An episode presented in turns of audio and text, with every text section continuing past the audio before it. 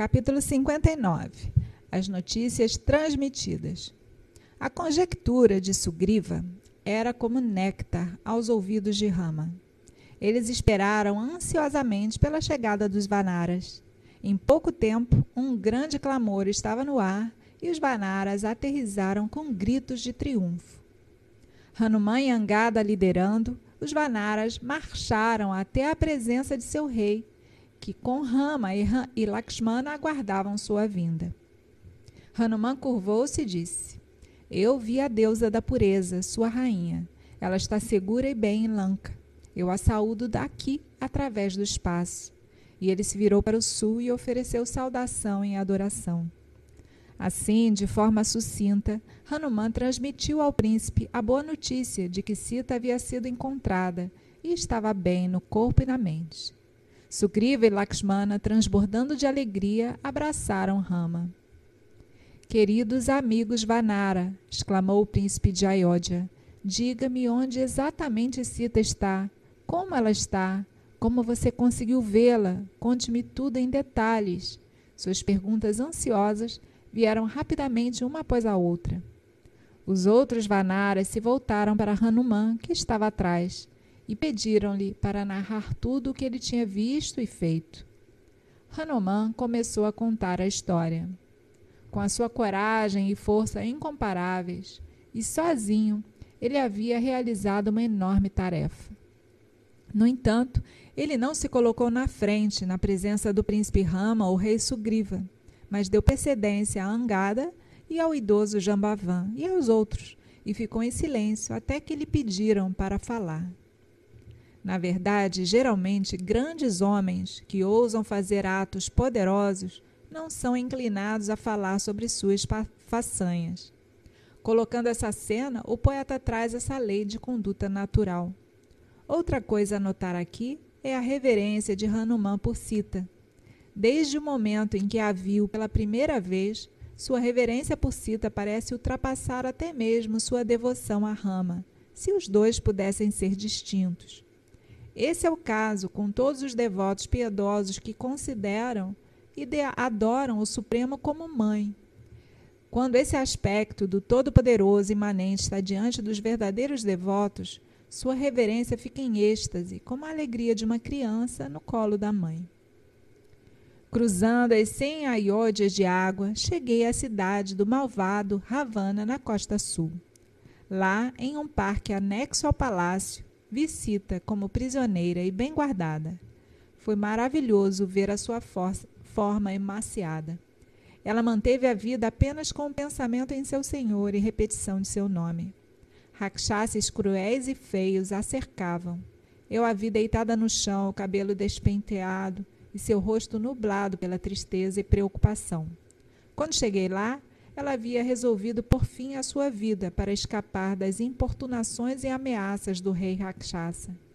Comecei a elogiar sua glória numa voz baixa. Desconhecido para ela e um mero macaco, eu tive que garantir a confiança dela primeiro. Então falei com ela.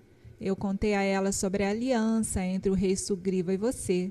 Eu disse a ela sobre sua grande dor e seu amor imutável. Isso a encheu de doce tristeza e despertou esperança nela e o desejo de viver. Quando pedi um sinal que eu pudesse transmitir a você, o anjo da pureza me deu essa joia para ser dada a você. Ela também me disse que uma vez um corvo a incomodou enquanto você estava dormindo e como você ficou triste com isso. Ela me pediu para lembrá-lo do incidente. Ela queria que eu te lembrasse de outra ocasião em que, vagando entre as colinas, a, a transpiração fez o tilaque escorrer na testa dela, e você o substituiu com ocre vermelho retirado de uma rocha. Ela pediu-me que, que te dissesse que ela lutaria para manter-se viva por mais um mês. Então ela morreria, ou nas mãos de Ravana, ou ela mesma buscaria sua própria libertação pela morte. Ela me pediu para transmitir seus respeitos ao rei Vanara. Agora, vamos pensar e fazer os preparativos para prosseguir imediatamente para Lanka e redimir a princesa. Dizendo isso, ele entregou a joia de cristal de Sita ao príncipe. Rama pegou a joia na mão de Hanuman e, ao vê-la, desmaiou, sem poder suportar os extremos de alegria e tristeza. Ele pressionou a joia contra o peito e gritou: Ó oh, Lakshmana! De novo ele abraçou Hanuman e disse: Filho heróico de Vaio, bendito é você que viu Sita. Eu também a vejo agora diante de mim. Vocês a trouxeram de fato para mim. Caro herói, amigo do meu coração, ele chorou. Diga-me tudo de novo na íntegra. Diga-me mais uma vez o que Sita disse. Deixe-me ouvir as palavras dela, que são doces como água para lábios ressecados. Hanuman narrou toda a história para os ouvintes ansiosos e para Rama, que chorou enquanto Hanuman repetiu essas palavras de Sita. Muitos rakshasas foram mortos por meu Rama, mas por que ele ainda não veio aqui para matar Ravana e me salvar de meus sofrimentos? Por que ele não enviou o bravo Lakshmana para matar o desgraçado? Não pode ser que meu senhor ficou indiferente em relação a mim, pois eu nem sei o que cometi de errado em pensamento, ou palavra, ou ação, para perder seu amor. Hanuman disse: Eu tentei consolá-la, dizendo: Rama está sempre pensando em você e sofrendo por você. Ele não conhece descanso. Nem pense que Rama e Lakshmana esqueceram de você.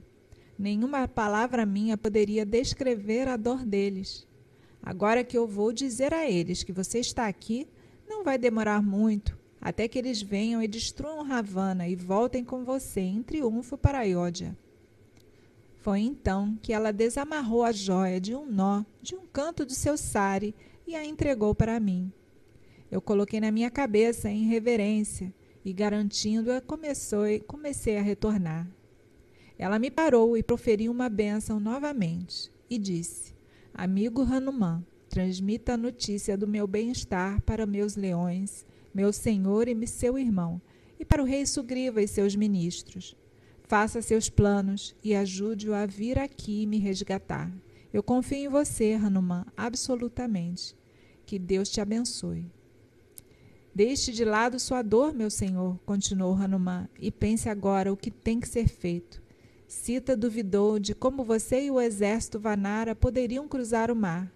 Eu assegurei a ela que ela não precisava ter dúvidas ou medo quanto a isso visto que, não sendo de forma alguma o mais forte entre os Vanaras, eu mesmo tinha cruzado o mar e, e pude vê-la. Eu disse a ela que mesmo que eu mesmo poderia carregar Rama e Lakshmana em meus ombros e cruzar o mar e trazê-los até ali.